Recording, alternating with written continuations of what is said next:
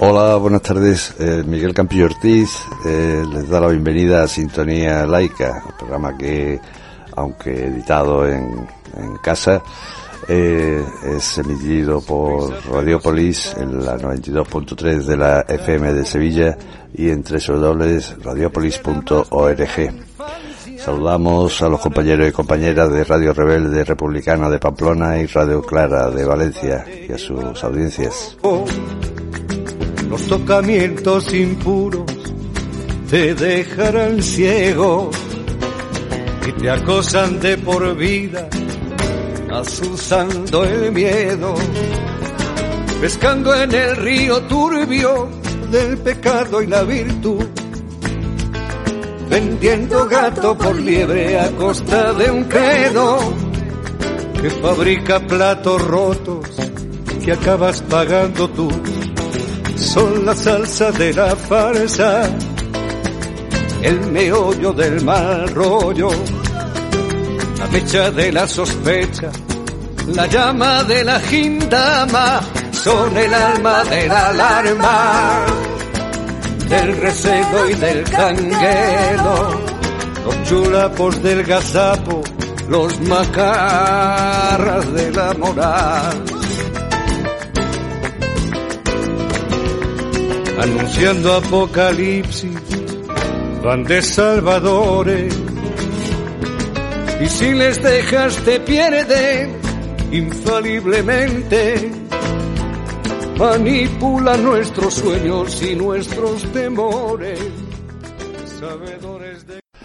Héctor Sánchez es estudiante del Instituto de Enseñanza Secundaria de Dos Torres, Córdoba donde desde hace tres años ha de soportar actos y símbolos religiosos.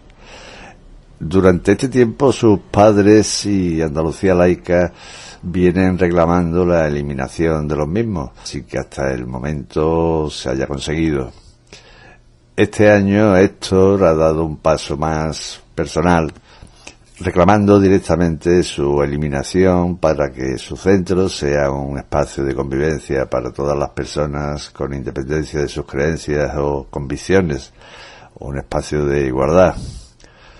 El empecinamiento y el sesgo confesional católico de un equipo directivo impide al, al, alumnado de este centro público disfrutar de una igualdad de derechos y permite la vulneración del derecho a la libertad de conciencia de este alumno. Actitud que han mantenido y mantienen igualmente la Consejería de Educación y la Inspección Educativa desde hace tres años. Héctor agradece en un vídeo los apoyos y explica su, su reivindicación. Oigámoslo. Gracias a todos por escucharme y por saber que esta lucha para que quite la simbología religiosa de mi instituto es para que todos tengamos un espacio, para que todos los niños con distintas creencias religiosas que vengan a mi instituto tengan un espacio en libertad en el que educarse, para que no se imponga una creencia religiosa en mi instituto, ya que tanto las mayorías como las minorías tienen unos derechos y deben de seguir la Constitución y las leyes que la rigen. Mil gracias a todos y seguiremos con esta lucha por todos los que vienen detrás, por mis compañeros, compañeras y por mis amigos y amigas. Europa Laica ha elaborado un vídeo titulado Por una escuela pública y laica, reflexiones sobre educación en democracia. Intervienen Francisco Delgado, coordinador del Grupo de Trabajo de Educación, Obdulia Díez, vicepresidenta, y César Tejedor de la Iglesia, responsable del área de formación. Pueden verlo en la página web de Europa Laica en www.laicismo.org. Europa Laica defiende evidentemente las creencias de cada uno en su entorno privado, como bien has dicho. Simplemente separarlo de la educación es lo único que pretendemos y es nuestra idea. Cada uno en su casa y en su entorno social puede practicar la religión que quiera o que no quiera la decisión es personal. Lo que no se puede es que en los centros educativos aleccionar o catequizar a los, a los niños y a las niñas, porque esto va a influir en el desarrollo de toda su vida. Entonces, estamos a favor de las creencias, cada uno las suyas, pero en su ámbito privado, en sus iglesias o con sus asociaciones, dependiendo de las creencias de cada uno o las no creencias.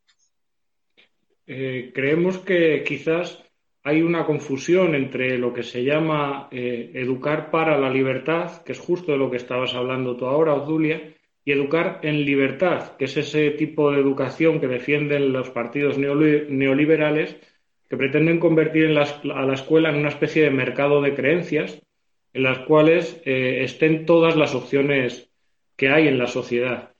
Al hilo con esto, Paco, me gustaría preguntarte a ti qué opinas sobre la inclusión que se ha dado en los últimos años de religión, ya no solo católica, sino otro tipo de religiones dentro del currículum escolar en algunas comunidades como la religión musulmana.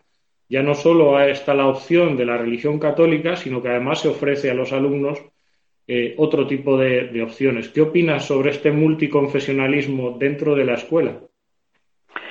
Bueno, el hecho de que haya en el ámbito, en, los espacios públicos, haya multitud de religiones, creencias, etcétera, eh, no significa que eso tenga que entrar en los programas oficiales de la enseñanza, porque sería eh, prácticamente ocuparía todo, todos los programas oficiales la multitud de convicciones que la ciudadanía tiene, ateas, eh, librepensadoras, religiosas de múltiples colores, y sería imposible. Por lo tanto, siempre se ha venido a decir que en el ámbito de los programas oficiales eh, no debe de figurar ningún tipo de enseñanza religiosa dogmática. Otra cosa es que en el ámbito de la filosofía o en el ámbito de otras asignaturas de la historia se conozcan pues todo lo que es la historia y la cultura del ámbito religioso y de otras eh, multitud de, convicciones que existen desde que el ser humano eh, existe, ¿no? Por lo tanto, una cosa es que los alumnos conozcan todo este tipo de convicciones que la ciudadanía mantiene desde la época antigua y otra cosa es que las religiones dogmáticas, con los delegados diocesanos correspondientes, entren en, dentro de la escuela y dentro de los programas oficiales. Por lo tanto, eh, entendemos que en ese sentido, eh, por eso no debe estar en los programas oficiales, como tampoco el Estado debe de financiar enseñanza dogmática religiosa. Estamos en contra de los conciertos educativos que muchas veces, que en muchos casos, en la mayoría de los casos, eh, se está financiando colegios que tienen una determinada ideología, un determinado dogma religioso y lo financiamos entre todos. Por lo tanto, nosotros estamos, primero, que salga la religión, estamos en contra, que estemos a favor de que salga la religión del ámbito escolar, pero que también el Estado no financie la religión dogmática religiosa del tipo que sea, como tampoco quisiéramos que, financiaran eh, escuelas ateas o escuelas de otro tipo de convicción. Eh, estamos de acuerdo entre, entonces en que la situación actual supone que el Estado, a través de los impuestos de toda la ciudadanía, ciudadanos y ciudadanas que pagamos independientemente de nuestras ideas o nuestras convicciones, eh, que se está financiando pues eh, una cierta educación dogmática, un dogma religioso concreto que sí que está, sí que tiene una serie de privilegios con respecto a otras ideas. Hemos hablado del multiconfesionalismo, pero la situación de privilegio ahora mismo de las creencias del catolicismo dentro de la educación española, no solo en las escuelas concertadas, como dices tú, sino en las eh, públicas, pues eh, se está haciendo con dinero público. Una de las formas es a través de la contratación de los profesores de religión que están impartiendo la asignatura de religión católica en las escuelas públicas, que es lo que tenemos ahora. Odulia, tú esta situación la conoces desde dentro. ¿Cómo se, ¿Cómo se seleccionan a los profesores de religión y quién los paga? Bueno, a los profesores de religión son unos profesores que tienen una anomalía con respecto al resto de los profesores, porque la anomalía es que los, quien los nombra es un obispo. Tienen que hacer un, un curso, el DECA famoso, y luego el obispo, la diócesis correspondiente, pues les dice tú puedes, tú no puedes, les da un informe y con eso ya van a dar clase. Claro, igual que todos los demás, sueldos son similares, pero claro, ¿quién paga los sueldos? Los sueldos los paga el Estado. Es decir, todos nosotros pagamos unos catequistas que van a los centros y tienen una vida eh, en el centro como la tenemos todos los demás, incluso a veces en algunos sitios, si se permite, incluso eh, de agresión hacia el resto, porque intentan imponer eh, sus asignaturas, cosas en entornos correspondientes a todo el claustro del centro, lo que a veces conlleva enfrentamientos. Otros departamentos no van con sus cosas imponiéndolas y esta gente, pues muchas veces sí, hay de todo. Pero lo que no puede estar permitido es que eh, estemos pagando casi 600 millones de euros, que dicen, ¿no? Creo que es el dato, a más de 15.000 profesores de religión elegidos a dedo y que viven en una situación bastante mejor que los profesores interinos porque cobran el verano, tienen un contrato por, por todo el año, es un contrato consecutivo de año en año y si no tienen horarios, muchos de ellos siguen incorporados en los centros, se da en muchos casos. Eh, por lo tanto, hay una situación de desajuste o de privilegio que no tiene sentido dentro de los principios democráticos, porque un profesor que Europa laica tiende a llamar siempre, más que profesor, catecista, porque no dejan de ser eh, ministros del culto que vienen a, los centros públicos a impartir un dogma concreto, ¿no? Es una situación de privilegio que está pagada con dinero público y quizás esta sea la razón por la cual la campaña Europa Laica exige, y así lo dice en su página web, que con dinero público no se financie el, adoctrinamiento religioso. Pero a la vez dice en su página web que ningún centro escolar o que segregue por razón de sexo o por otra naturaleza ideológica o social. Supongo que esto está relacionado con lo que decía Paco Delgado sobre los centros concertados.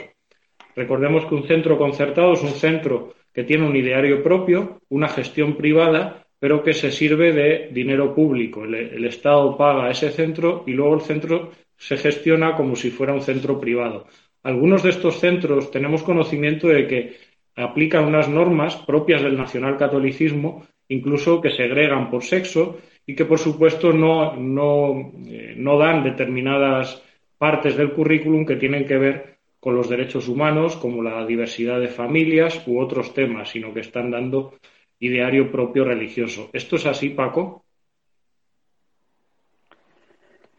Sí, eh, no te he escuchado la última parte, pero mm, yo creo que todo esto viene de, hacía muchísimos años, cuando se firmó el Concordato Isabelino de 1851, se le conceden a la Iglesia Católica una serie de privilegios que mantiene luego el, Concordato de Franco en 1800, eh, de 1953 y que mantiene posteriormente los acuerdos con la Santa Sede de 1979. ¿Eso qué significa? Que la Iglesia Católica en España lleva siglos teniendo unos privilegios enormes, no solamente financiando lo que antes comentaba Otulia, a los delegados diocesanos en los centros y teniendo mayores prerrogativas que mucha parte del profesorado eh, oficial, sino que además, eh, desde la Ley Orgánica del Derecho a la Educación de la LODE, el Estado viene dado a financiar también colegios dogmáticos religiosos que eh, dentro de su ideario pues propugnan la ideología católica en este caso porque son las, las mayoritarias. Por lo tanto, esto es una gran, una gran anomalía y tiene que ver con esas eh, razones privilegiadas que, que, el Estado ha ido manteniendo durante décadas y décadas y que ahora en el siglo XXI se han ido acrecentando después de la LOE. La LOE hay que tener en cuenta que es la que considera a los centros de titularidad privada concertada como eh, centros de características públicas es la que le da también en las disposiciones adicionales un estatuto de los trabajadores a los delegados diocesanos por encima incluso del profesor interino. Por lo tanto, estamos en una encrucijada muy compleja que eh, habrá que solucionar en, leyes venideras porque cada vez más a través de los delegados diocesanos y a través de los centros concertados, eh, el dogma católico interviene en los programas oficiales eh, de, este país. Odulia, te voy a leer unas partes del currículum oficial de la asignatura de religión católica publicada en el BOE, concretamente en la resolución del 11 de febrero de 2015 por la que se rigen todos los, eh, los profesores que tienen que impartir esta materia, eh, al hilo de lo que estaba comentando Paco. Eh, esta impartición en centros públicos y concertados de un ideario religioso dogmático. Concretamente, el currículum que corresponde al segundo curso de primaria, es decir, niños que tendrían siete años de edad. Eh, saben que el currículum ahora mismo está organizado según contenidos que se juzgan a través de criterios de evaluación y a través de estándares de aprendizaje evaluables, uno de los criterios de evaluación oficiales que aparece publicado en el BOE para los niños que cursan esta, esta materia es el siguiente. Reconocer la incapacidad de la persona para alcanzar por sí mismo la felicidad.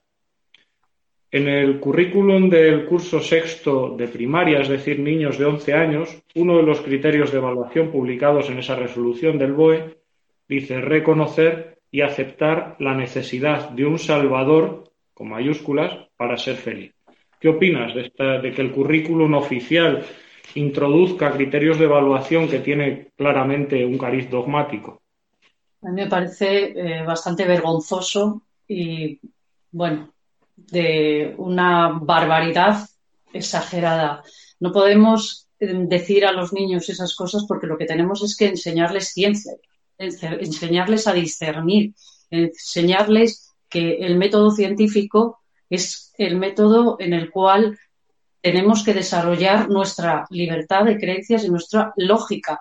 Es decir, si yo busco eh, hadas, madrinas, dioses o cualquier otra divinidad que me venga a solucionar las cosas, yo lo que voy a hacer es dejarme llevar por una, una masa o por alguien que, que, decida por mí, porque ya me están marcando que alguien tiene que, que decidir por mí, que alguien me va a indicar por dónde tengo que ir. Evidentemente la religión lo que pretende cualquiera, no solo la católica o la mayoría, es captar desde mm, los pequeños. Por eso ya empieza con ese currículum ahí, como has dicho tú, desde pequeñitos, desde muy pequeños, y en sexto ya acaban, pues, oye, convenciéndoles de que tiene que haber una entidad superior que decida por ellos. A mí me parece aberrante, realmente aberrante. Lo que tenemos es que desde pequeñitos dejarles que ellos vayan descubriendo el mundo, el mundo científico, el mundo humanista, el mundo del respeto, el mundo de la ciencia, no esto. Contrario. Entiendo, según los principios de Europa laica, que este tipo de cosas tienen cabida, pero tienen cabida dentro del, ámbito particular de las familias o en las catequesis o donde cada cual quiera, pero no en la escuela. Sin embargo, eh, Paco, hay padres que defienden estas cosas bajo el argumento de que ellos tienen libertad para decidir qué tipo de educación moral quieren que los centros impartan a sus hijos. Eh, esto tiene mucho que ver con la famosa polémica de hace poco tiempo sobre el PIN parental, es decir, resumiendo en términos casi filosóficos, eh, la potestad de las familias para controlar y decidir qué quieren que los centros públicos impartan a sus hijos y qué quieren que no les impartan. ¿Qué opinas sobre esto? Uy, esto es una larga, una larga debate histórico ya, el tema de la libertad de enseñanza o de la libertad de los padres y de las madres para elegir el tipo de enseñanza que quieren para sus hijos. De hecho, hoy está en debate en, un montón de países de América Latina, en Europa incluso. A veces se debate el fondo, el fondo del sistema educativo, eh, se pone como pantalla lo de la libertad de enseñanza. Eh, asistí a un consejo escolar del Estado hace unos meses en donde eh, se habló prácticamente durante todo el pleno del Consejo de libertad de enseñanza, se entra en otros planteamientos. Es un tema muy, muy, mm, muy controvertido. Eh, por ello, desde el ámbito de Europa laica, lo que decimos es que eh, los programas oficiales, los programas de, enseñanza pública deben ser iguales, como ha comentado Obdulia, iguales para, para, todos y para todas. Y otra cosa es que luego cada familia o no, dentro de los, del marco de los derechos del niño y de los derechos humanos, bueno, pues eh, eduque a sus hijos como crea, eh, como crea conveniente dentro, evidentemente, de los derechos humanos y de los derechos de la infancia, porque a veces lo que sea que se vulnera la, la, libertad de conciencia en el ámbito familiar y eso se quiere trasladar también al ámbito público, al ámbito escolar. Eh, nosotros estamos en contra totalmente de esto. Creemos en la necesidad de que los programas oficiales sean programas oficiales para todos, evitar la segregación en los centros escolares por cuestiones de creencias y cuestiones de ideología.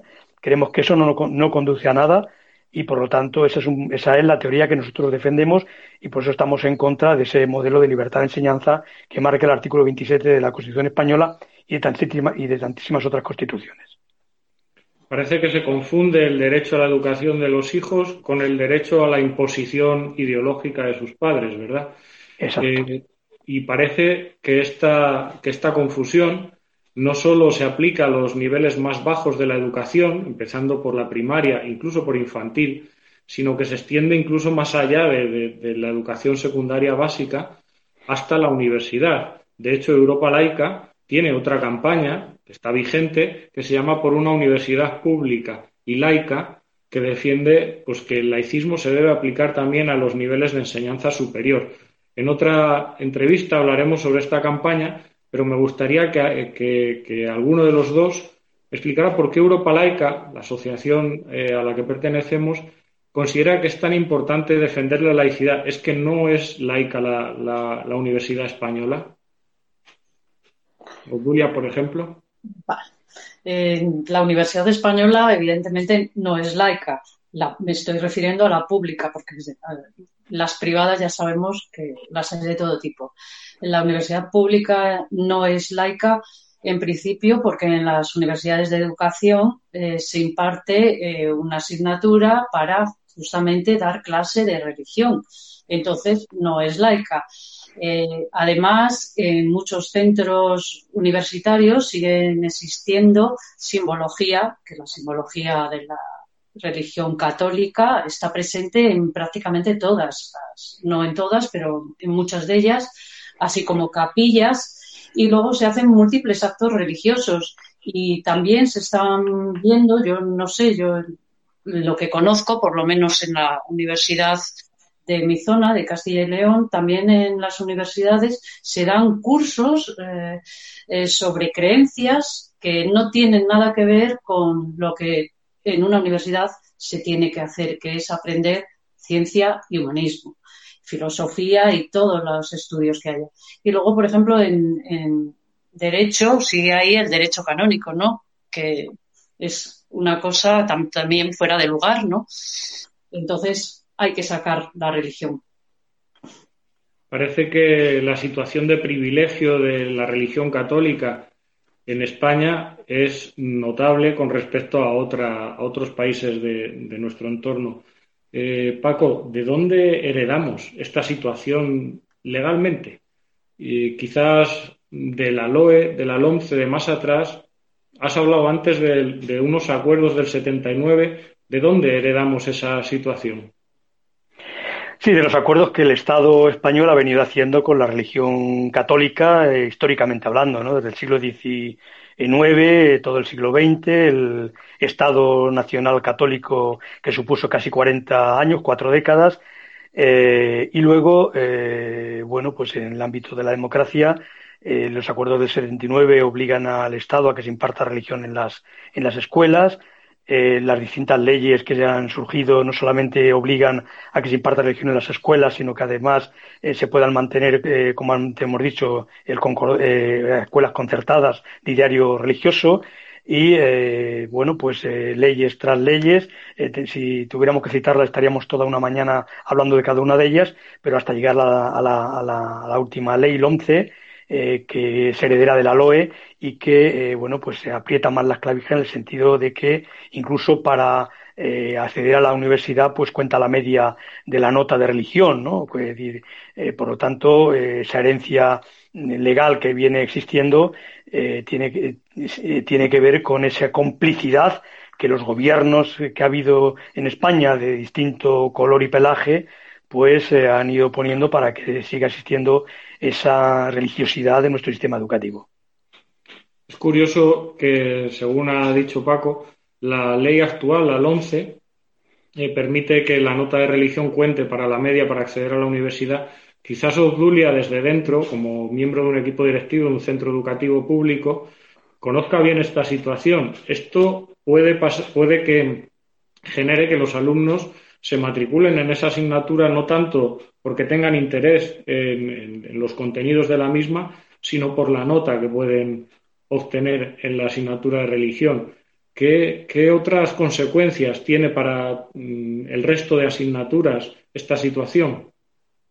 Bueno, el, tema es, muy fuerte desde que entró la 11 porque eh, antes en los bachilleratos, pues prácticamente nadie tenía religión. Yo, vamos, en los centros que estaba no había religión en los bachilleratos, pero desde que entró la 11 sí hay religión en los bachilleratos. Además, se da el agravante de que esa asignatura se da aunque tenga un único alumno o dos alumnos la estamos dando, cuando las otras necesitan un mínimo de alumnos para poder tener un profesor que dé esa asignatura.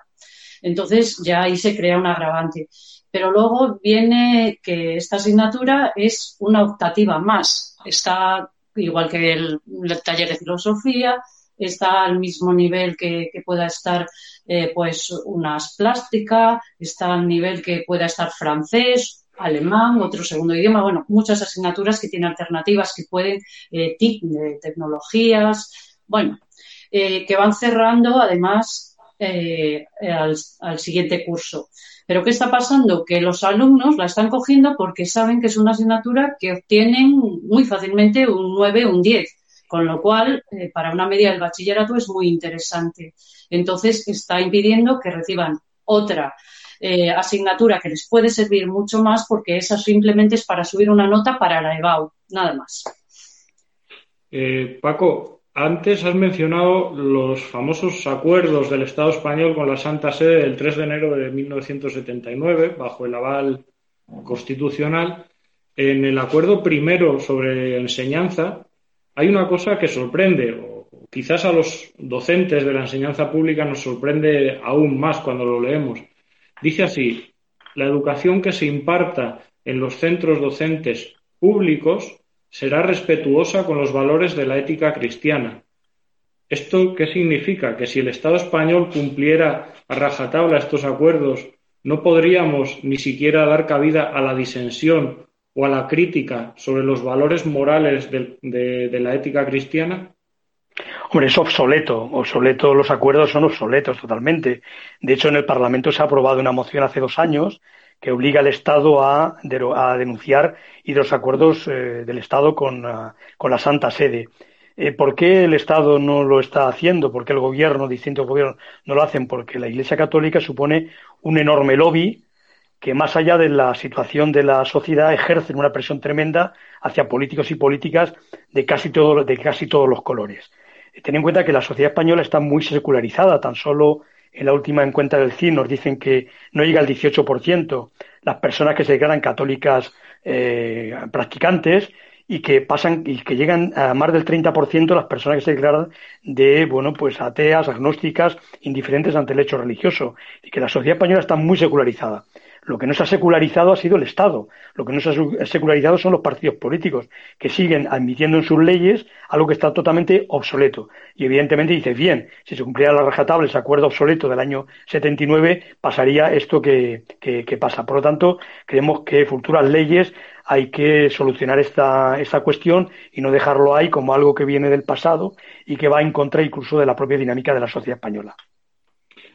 Quizás esa sea la razón fundamental por, la que la campaña con la que hemos empezado esta entrevista, la campaña Europa Laica por una escuela pública y laica, religión fuera de la escuela, quizás la, la reivindicación más urgente que hacemos a los partidos políticos, al Estado español, es la derogación de los acuerdos con la Santa Sede, que quizás son el, sustento legal de toda esta situación en la que estamos anclados actualmente. Odulia Díez, Paco Delgado, eh, simplemente quería haceros una última pregunta. Es ¿qué perspectivas veis de cara al futuro del laicismo en el ámbito de la educación? Eh, Odulia.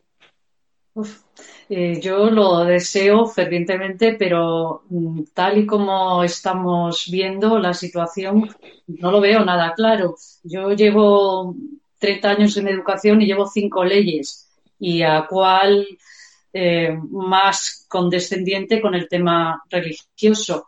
Eh, esta otra que está en perspectiva, pues tampoco la va a sacar. Entonces, mientras no se deroguen esos acuerdos, no veo posibilidad de que saquemos la religión de la escuela, ni de la escuela ni de la universidad, de nada. Entonces, lo primero sería esa derogación para conseguir que salga de la escuela y de otros muchos sitios. Esa es mi opinión. Tanto cuesta entender que la religión o el ateísmo o cualquier ideología es un asunto privado y particular y que no debe ser un asunto público, un asunto estatal. Paco, ¿cuáles son tus perspectivas del laicismo en, el futuro? Bueno, yo creo que esta pandemia ha venido a cambiar muchas cosas y los parlamentos se van a tener que, que resetear y replantearse muchas leyes de cara al futuro también en el ámbito de la enseñanza. Yo espero que en ese replanteo que se tienen que hacer, que no pasa por la ley o del proyecto de ley que ha presentado eh, la ministra Celá en el Parlamento, sino que pasa por una nueva ley diferente en donde se aborden cuestiones que tengan que ver con un modelo de sociedad totalmente distinta a la que estamos abocados en el futuro, una, una educación ecológica, una educación feminista, una educación eh, que, va, que, que esté en los valores humanistas, yo creo que en esa nueva educación, una educación digital también, o que tenga una parte digital presencial, todo ese nuevo modelo de educación que, está pidiendo ya eh, este mundo en el que vamos a entrar, e incorpore también el hecho de la laicidad, es decir, que no podemos seguir adelante en una sociedad además tan secularizada como la nuestra, eh, los partidos políticos no pueden, no pueden sucumbir a los lobbies religiosos para mantener la religión dentro de la escuela. Hay que quitarle carga confesional, nosotros hemos aportado a los parlamentarios y al Ministerio de Educación nuestras propuestas en ello. Yo espero que los futuros debates, igual que se tienen que abordar esos otros temas de feminismo, ecología, eh, era digital, etcétera, se aborde también sacar la religión de la escuela. Eh, recuerdo que Europa Laica es una asociación sin ánimo de lucro que no recibe subvenciones por parte del Estado por una decisión eh, de la Junta Directiva de sus socios para dar ejemplos sobre lo que exigimos al resto de asociaciones entre ellas la, Iglesia Católica, y que eh, todo aquel que se sienta identificado o que quiera contribuir en su lucha pueda acceder a la página web de la asociación www.laicismo.org, donde allí libremente puede asociarse o simplemente participar o firmar alguna de las campañas que, está llevando a cabo Europa Laica. Osdulia Díez, Paco Delgado, muchas gracias por vuestro tiempo y nos vemos en la lucha. Seguiremos por una escuela pública, laica y gratuita. Muchas gracias. Exacto. Luego.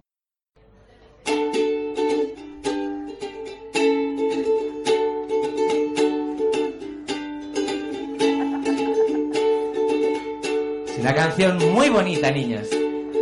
Para que aprendamos mucho. Os voy a contar una historia.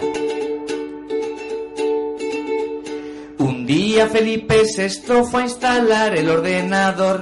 Necesitaba un enchufe para la torre, otro para la pantalla y otro para el altavoz. Se levantó decidido y sacó de su cajón el ladrón del Borbón.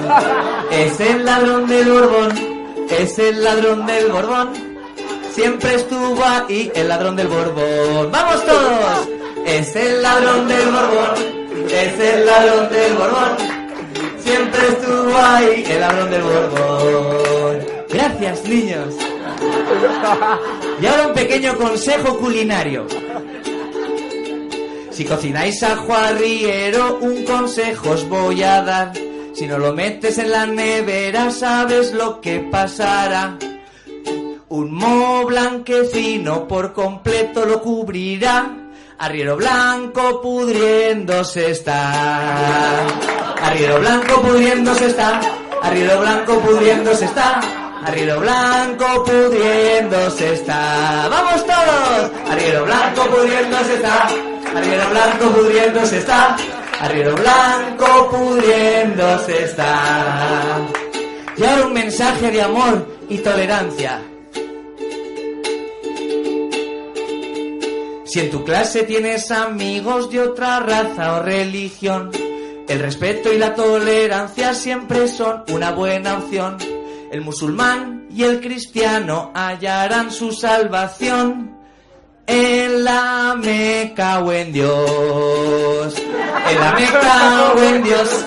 En la Meca o en Dios. La salvación está en la Meca o en Dios. Todos juntos. En la Meca o en Dios la Meca o en Dios.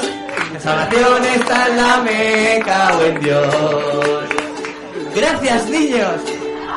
Vamos con la muraleja.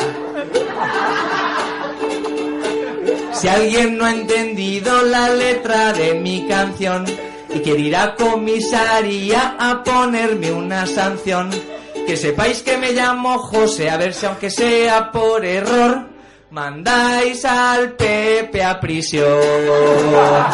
El Pepe a prisión. El Pepe a prisión. Mandar al Pepe a prisión. Todos juntos. El Pepe a prisión. El Pepe a prisión. Mandar al Pepe a prisión. la libertad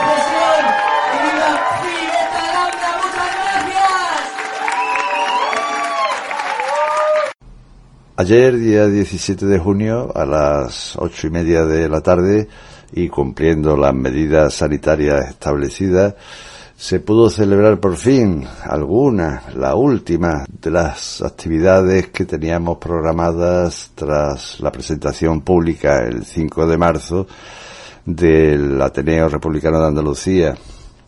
Fue un encuentro en el patio de la Montería del Real Alcázar de Sevilla, bajo el título Reflexiones y propuestas en el proceso constituyente hacia la Tercera República. Intervinieron Pura Sánchez, eh, vicepresidenta segunda del Ateneo Republicano de Andalucía, y los juristas Javier Pérez Rollo y Gerardo Pisarello.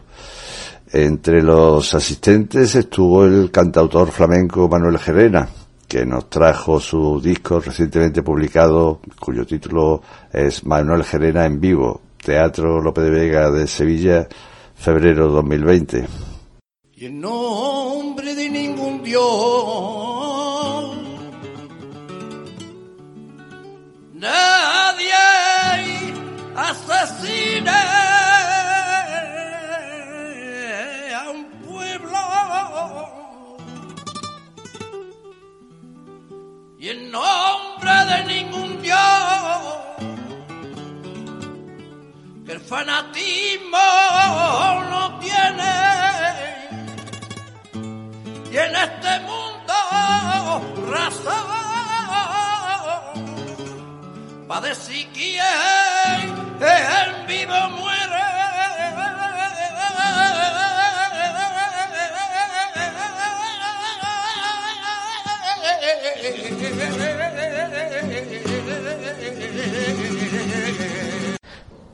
Cuando se votó hace dos días en la mesa del Congreso, nos tocó escuchar, se lo explicaba Javier Pérez Rollo, que además ha tenido la valentía de ser uno de los pocos juristas de este país, que ha explicado la centralidad efectivamente que tiene la monarquía como freno a la democratización territorial, a la democratización política, a la democratización económica.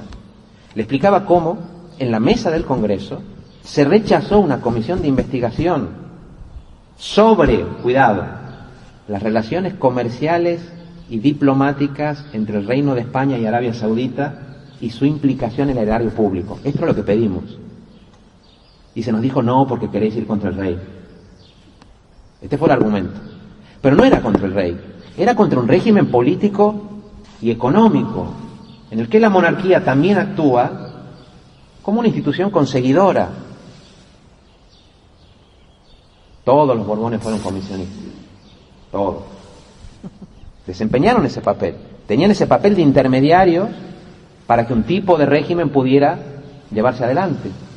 Y por eso teníamos la sensación de lo que decía Javier. Bueno, tal vez ahora no sea el momento de hablar de esto, porque estamos en coronavirus, emergencia social, emergencia económica. Pero uno pensaba, ¿pero cómo no vamos a hablar de esto? Si le estamos pidiendo a las familias más humildes, si le estamos pidiendo a las pequeñas y medianas empresas que paguen sus impuestos, que contribuyan, que es el momento de levantar el país. Y lo que leemos cada día es que desde la institución más alta del Estado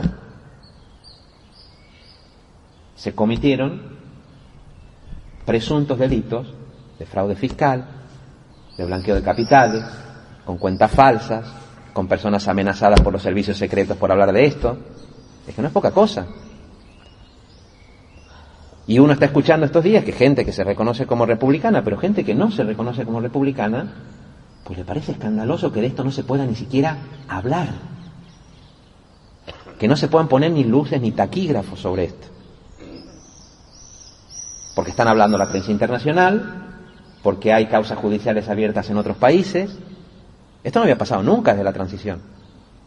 Y no había pasado también un poco por lo que explicaba Javier, porque la segunda restauración borbónica es la manera que el franquismo tiene de reaccionar a las presiones democratizadoras que se habían generado después de la Guerra Fría, derrotado el fascismo y el nazismo, y en países, digamos, donde esa derrota es clara, Italia, pues lo primero hacen, que hacen es establecer una constitución que es republicana y que impide el regreso a la monarquía.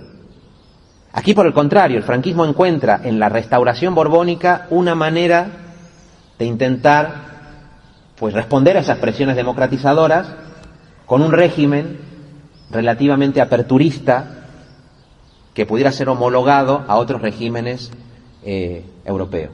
Obviamente el movimiento franquista se lo pone difícil, se lo pone difícil.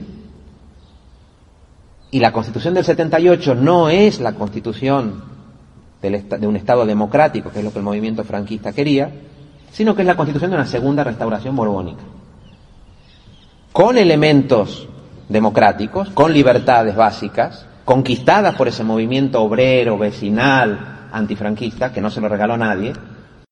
Hemos oído un fragmento de la intervención de Gerardo Pisarello.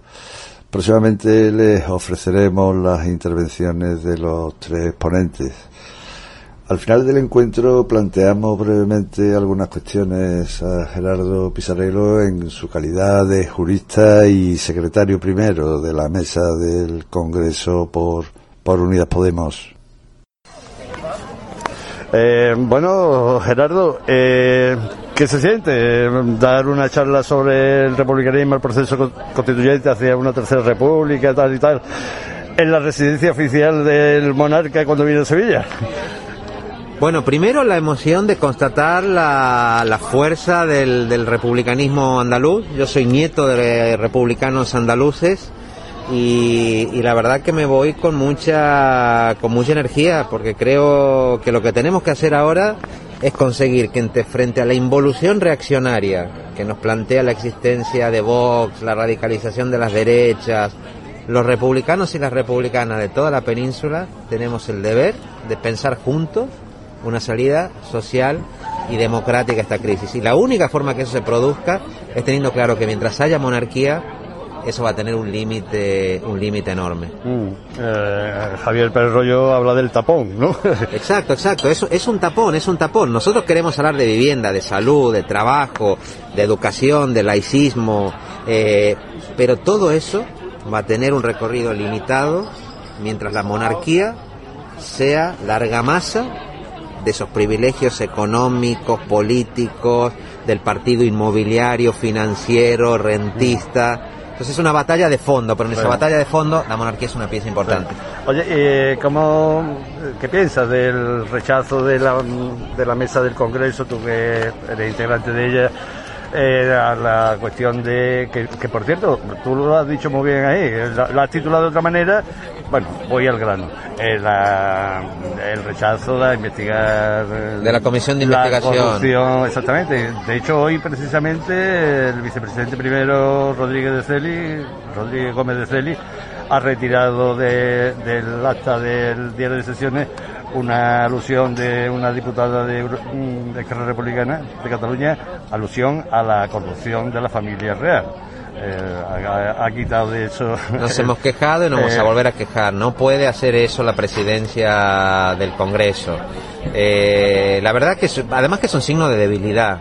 Es decir, que se prohíba que haya una comisión de investigación sobre los negocios en Arabia Saudita, sobre las denuncias, que son denuncias internacionales, que hay causas judiciales abiertas en otros países, en realidad es un signo de debilidad de la monarquía y un signo de, debilidad del, régimen político que dio cobertura a la monarquía.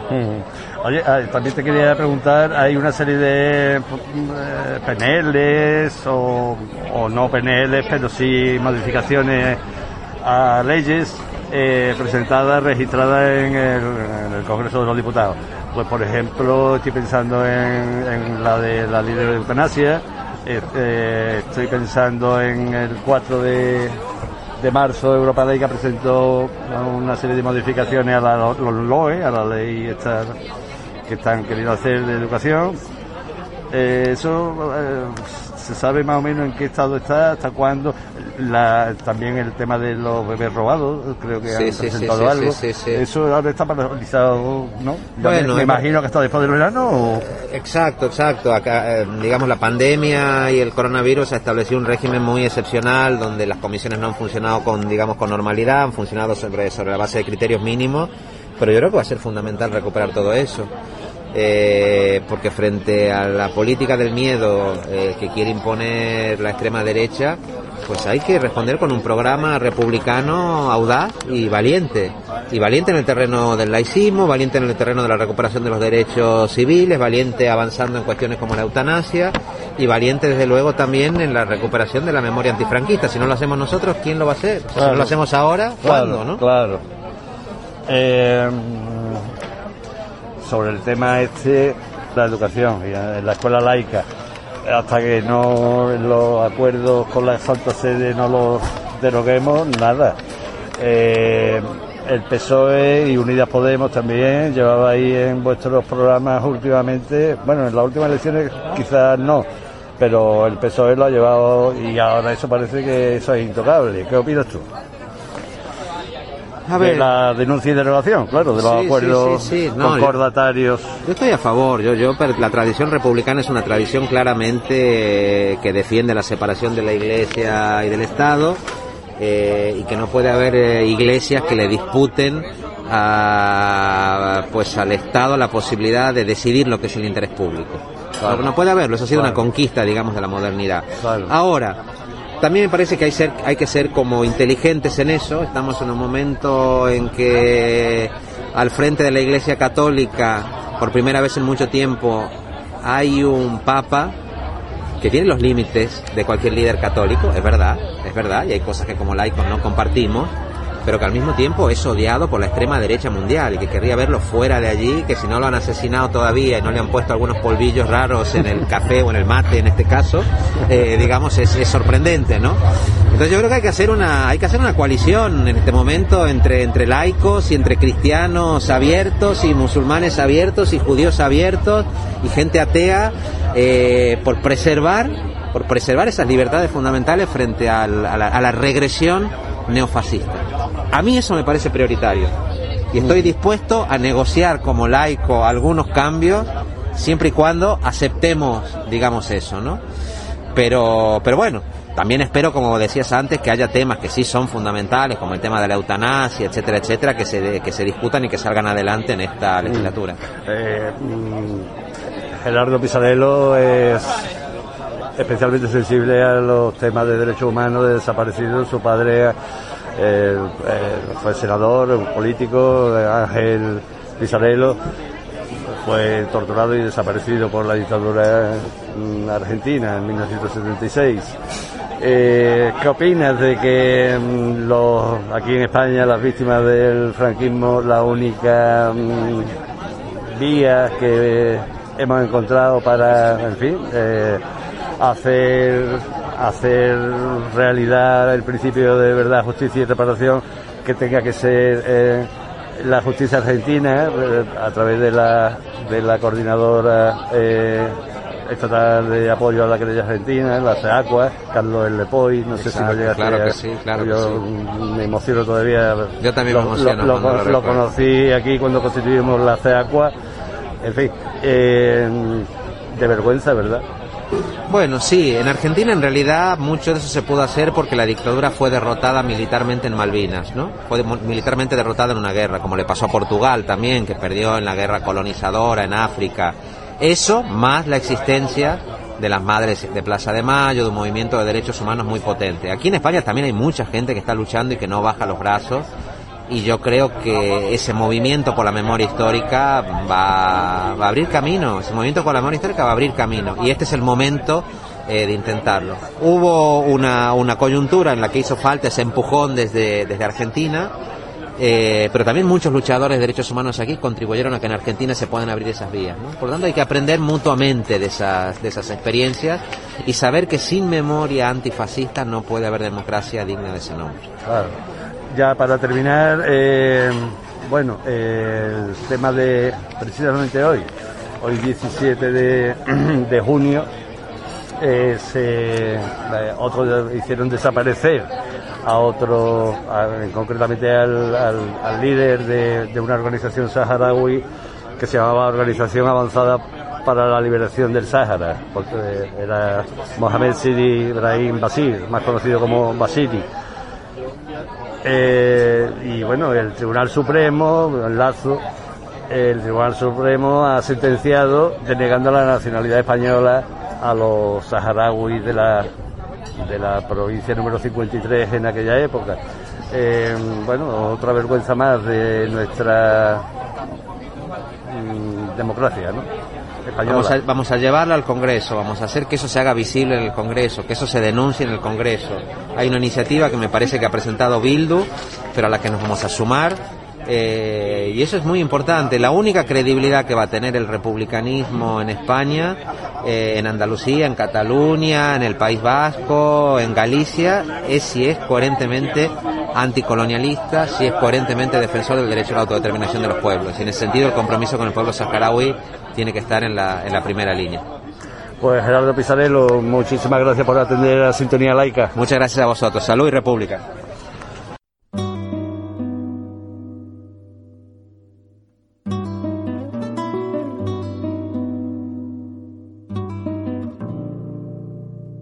Efemérides. Fechas para el avance o retroceso de la libertad de conciencia y los derechos humanos. Tal día como hoy, un 18 de junio de 1386, se produce una revuelta encabezada por María Castiñeira contra el despotismo del obispo de Lugo, Pedro López Aguiar, que cobraba abusivos tributos a la población con el beneplácito de la corona de Castilla de la que formaba parte del reino de, Galicia. La revuelta se saldó con la muerte de Francisco Fernández, mayordomo y recaudador de impuestos del obispo. Las referencias a esta historia se pueden encontrar en el tomo 41, en las páginas 126 y 127 del libro España Sagrada de Juan Manuel Martínez Huarte, más conocido como Padre Risco. También en el libro Crónica de la provincia de Lugo de José Villamil y Castro y en el tomo 1 de los pergaminos del Archivo Episcopal de Lugo. La gesta de María Castiñeira fue pasando de boca en boca, quedando aquellos hechos en el recuerdo colectivo y su nombre castellanizado como María Castaña. Cuando alguien quiere señalar un hecho que ocurrió hace ya mucho tiempo, aún se dice eso pasó en tiempos de Maricastaña. Planteábamos a Gerardo Pisarello el abandono del pueblo saharaui por parte del Estado español a partir de una efeméride. El 17 de junio de 1970 los militares franquistas detenían y hacían desaparecer al dirigente saharaui Basiri.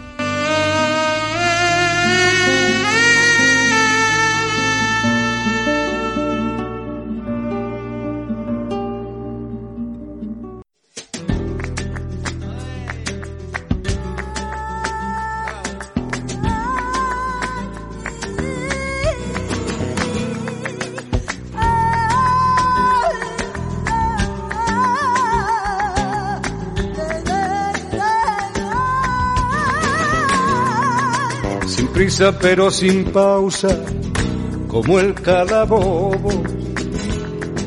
Desde la más tierna infancia preparan el cebo. Si no te comes la sopa te llevará el coco. Los tocamientos impuros te dejarán ciego y te acosan de por vida, asusando el miedo pescando en el río turbio del pecado y la virtud, vendiendo gato por liebre a costa de un credo que fabrica platos rotos que acabas pagando tú. Son la salsa de la farsa. Les recordamos que el próximo jueves, como último jueves de mes que es, eh, les ofreceremos Europa Laica en Sintonía, eh, miembros de la Junta Directiva de la Asociación eh, producen el programa. Y lo dicho, calma, paciencia y reflexión. de la moral. Anunciando apocalipsis, van salvadores y si les dejas te pierden infaliblemente. Manipula nuestros sueños y nuestros temores. sabedores de que el miedo nunca es inocente. Hay que seguirles a ciegas y serles devoto, creerles a pies juntillas y darles la razón.